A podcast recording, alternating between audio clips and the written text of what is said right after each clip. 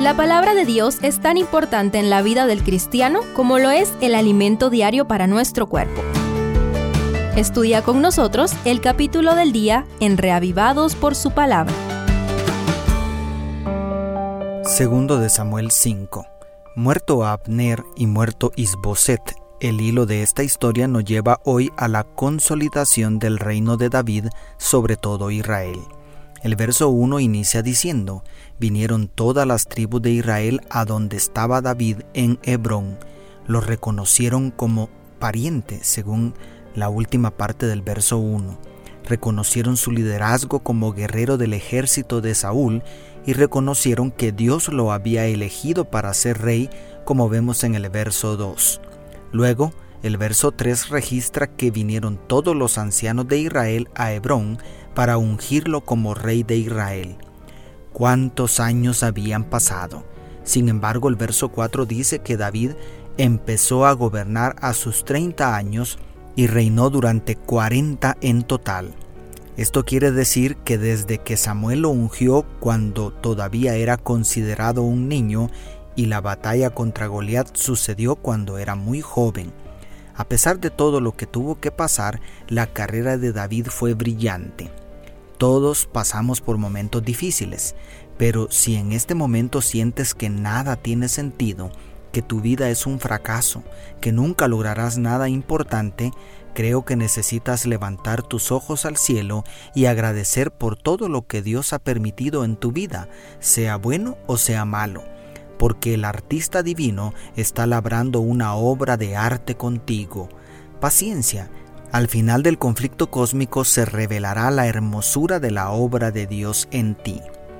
El siguiente paso, a partir del verso 6, es que David conquista la fortaleza de Sión, es decir, la ciudad de Jerusalén, la cual hasta el momento era ocupada por los jebuseos, a quienes nadie se había atrevido a expulsar. Estos cananeos se burlaron de David diciendo, aún los ciegos y los cojos te echarán. De ahí viene el dicho, los ciegos y los cojos no entrarán en el palacio, como vemos en el verso 8 de la nueva versión internacional. Esta fue llamada la ciudad de David. Le edificó una fuerte muralla según el verso 9 y llegó a convertirse en la capital de la nación.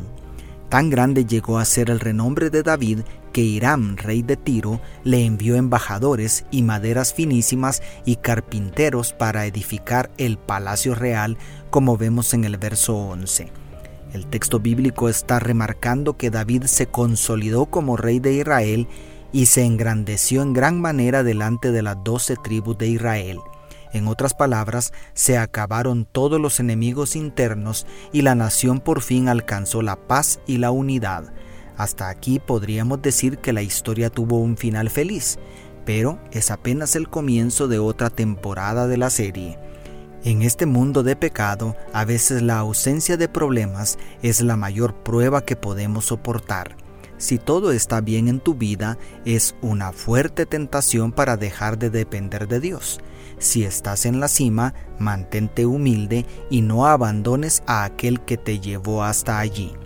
El único problema que seguía en pie estaba fuera de las fronteras de Israel, los filisteos. Al enterarse que David fue coronado rey, no esperaron mucho para desplegar a sus hombres en el valle de Refaín. Lo interesante es que David, que ahora tenía todas las tropas de las doce tribus bajo sus órdenes, no sale al encuentro de sus enemigos sin consultar a Dios. Hasta aquí había permanecido invicto en todas sus batallas. ¿Para qué perder tiempo en consultar a Dios? Pero el rey David pregunta, ¿iré contra los filisteos?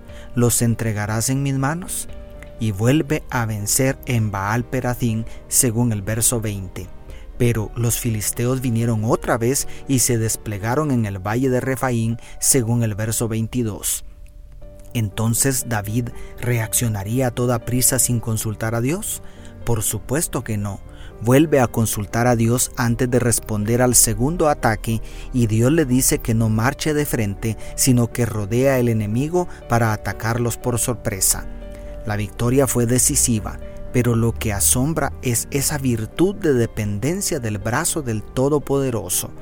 De paso, en todo lo anterior que examinamos del engrandecimiento de David, el texto bíblico enfatiza en cada punto que Jehová, Dios de los ejércitos, estaba con él, como vemos en el versículo 10 y también en los versos 12, 20 y 24.